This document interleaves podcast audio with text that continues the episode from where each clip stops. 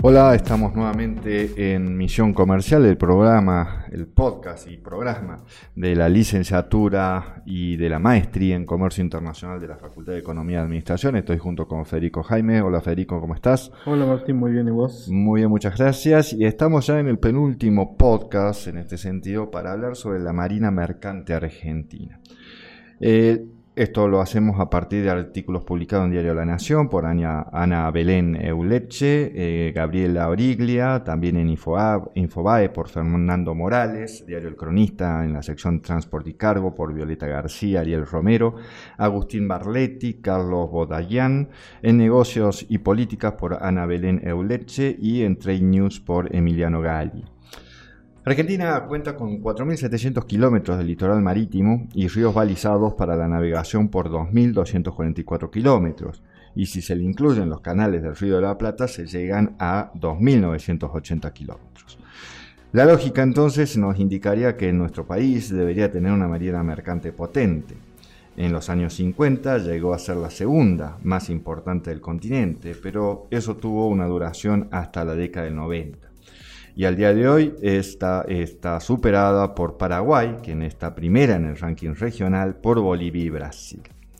La historia de la Marina Mercante Argentina comienza el 25 de noviembre de 1799, eso virreinato del Río de la Plata en realidad, cuando Manuel Belgrano, que era funcionario justamente de la corona española en estos lados,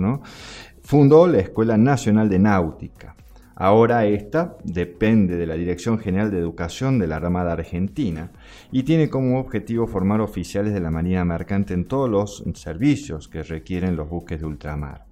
Para ahorrar la tradición de la creación, mejor dicho, del grano, el 25 de noviembre se conmemora el Día del Marino Mercante. Los oficiales de Marina Mercante que prestan servicios en buques, tanto nacionales como extranjeros, se dedican principalmente al transporte de mercadería dentro y fuera de nuestro territorio. De esta forma, la actividad del marino mercante se hace imprescindible para el comercio exterior y para el desarrollo de la economía.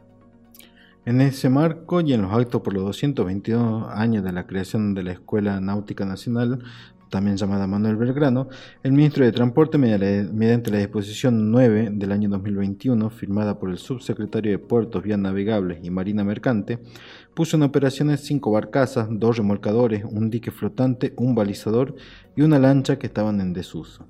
Sectores vinculados a la Marina Mercante Nacional destacaron la recuperación de la flota, ya que solo el 3% de los barcos que navegan en aguas argentinas son de bandera nacional, y esta disposición aumenta la presencia de buques de bandera nacional. Advirtieron que es, una,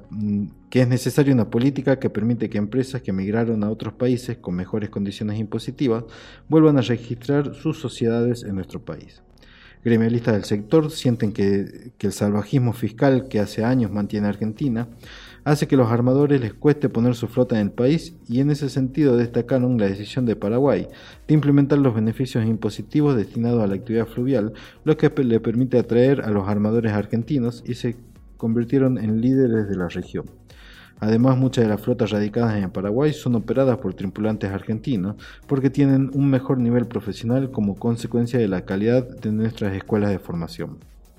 Desde el sector gremialista también apuntaron que tanto trabajadores como empresarios están a la espera de que el Ministerio de Transporte realice la revisión de la reglamentación de la ley de Marina Mercante en lo que respecta a subsidios de combustibles, aportes patronales y fondos de capacitación, entre otros varios ítems, a revisar que mejorarían las condiciones de competencia frente a las facilidades que ofrece Paraguay. Con estos antecedentes se llevó a cabo el sexto encuentro internacional de la industria naval, EINAVAL 2021, realizado en Mar del Plata. Matías Culfa, ministro de Desarrollo Productivo de la Nación, disertó en la apertura del evento y se expresó diciendo, cuando realizamos el mapeo sectorial entendimos que era clave incluir a la industria naval porque sabemos de su potencial productivo, el desarrollo de la cadena de valor que puede generar y el impacto que esto tiene en el empleo. Eh, el encuentro sirvió de marco para unificar criterios entre importantes sectores de la industria naval y la Marina Mercante Argentina, y desde aquí surgió el primer acuerdo marco firmado entre la Asociación Bonaerense de Industria Naval y las cámaras y sindicatos del sector. Los firmantes se comprometieron a realizar eventos públicos de reflexión, análisis y divulgación acerca de las capacidades productivas locales en materia naval, su trayectoria y proyecciones futuras, y sobre la importancia de la logística en materia de comercio interior y comercio exterior, eh, realizada por una Marina Mercante Nacional.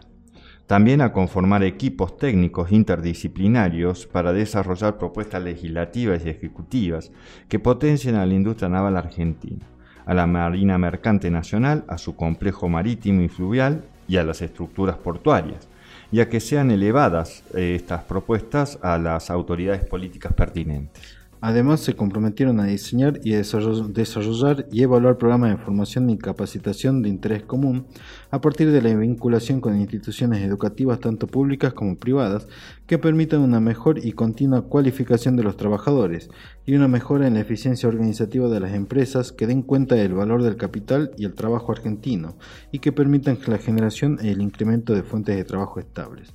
Finalmente, las partes firmantes convocaron a las demás cámaras y sindicatos navales, portuarios y marítimos a suscribir el acuerdo cuando así lo consideren pertinente.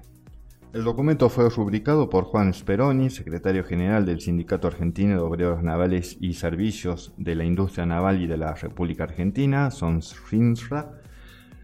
Jonathan Pucheta, del Sindicato de Trabajadores de Talleres y Astilleros Navales, la CITAN, Francisco Venegas, de ATE Ensenada Astilleros Río Santiago, Jorge Tirabasi, del Centro de Capitanes de Ultramar y Oficiales de la Marina Mercante, Julio González Infrán, del Centro de Patrones y Oficiales Fluviales de Pesca y de Cabotaje Marítimo, y Sandra Cipola, presidenta de la ADI. Muchas gracias.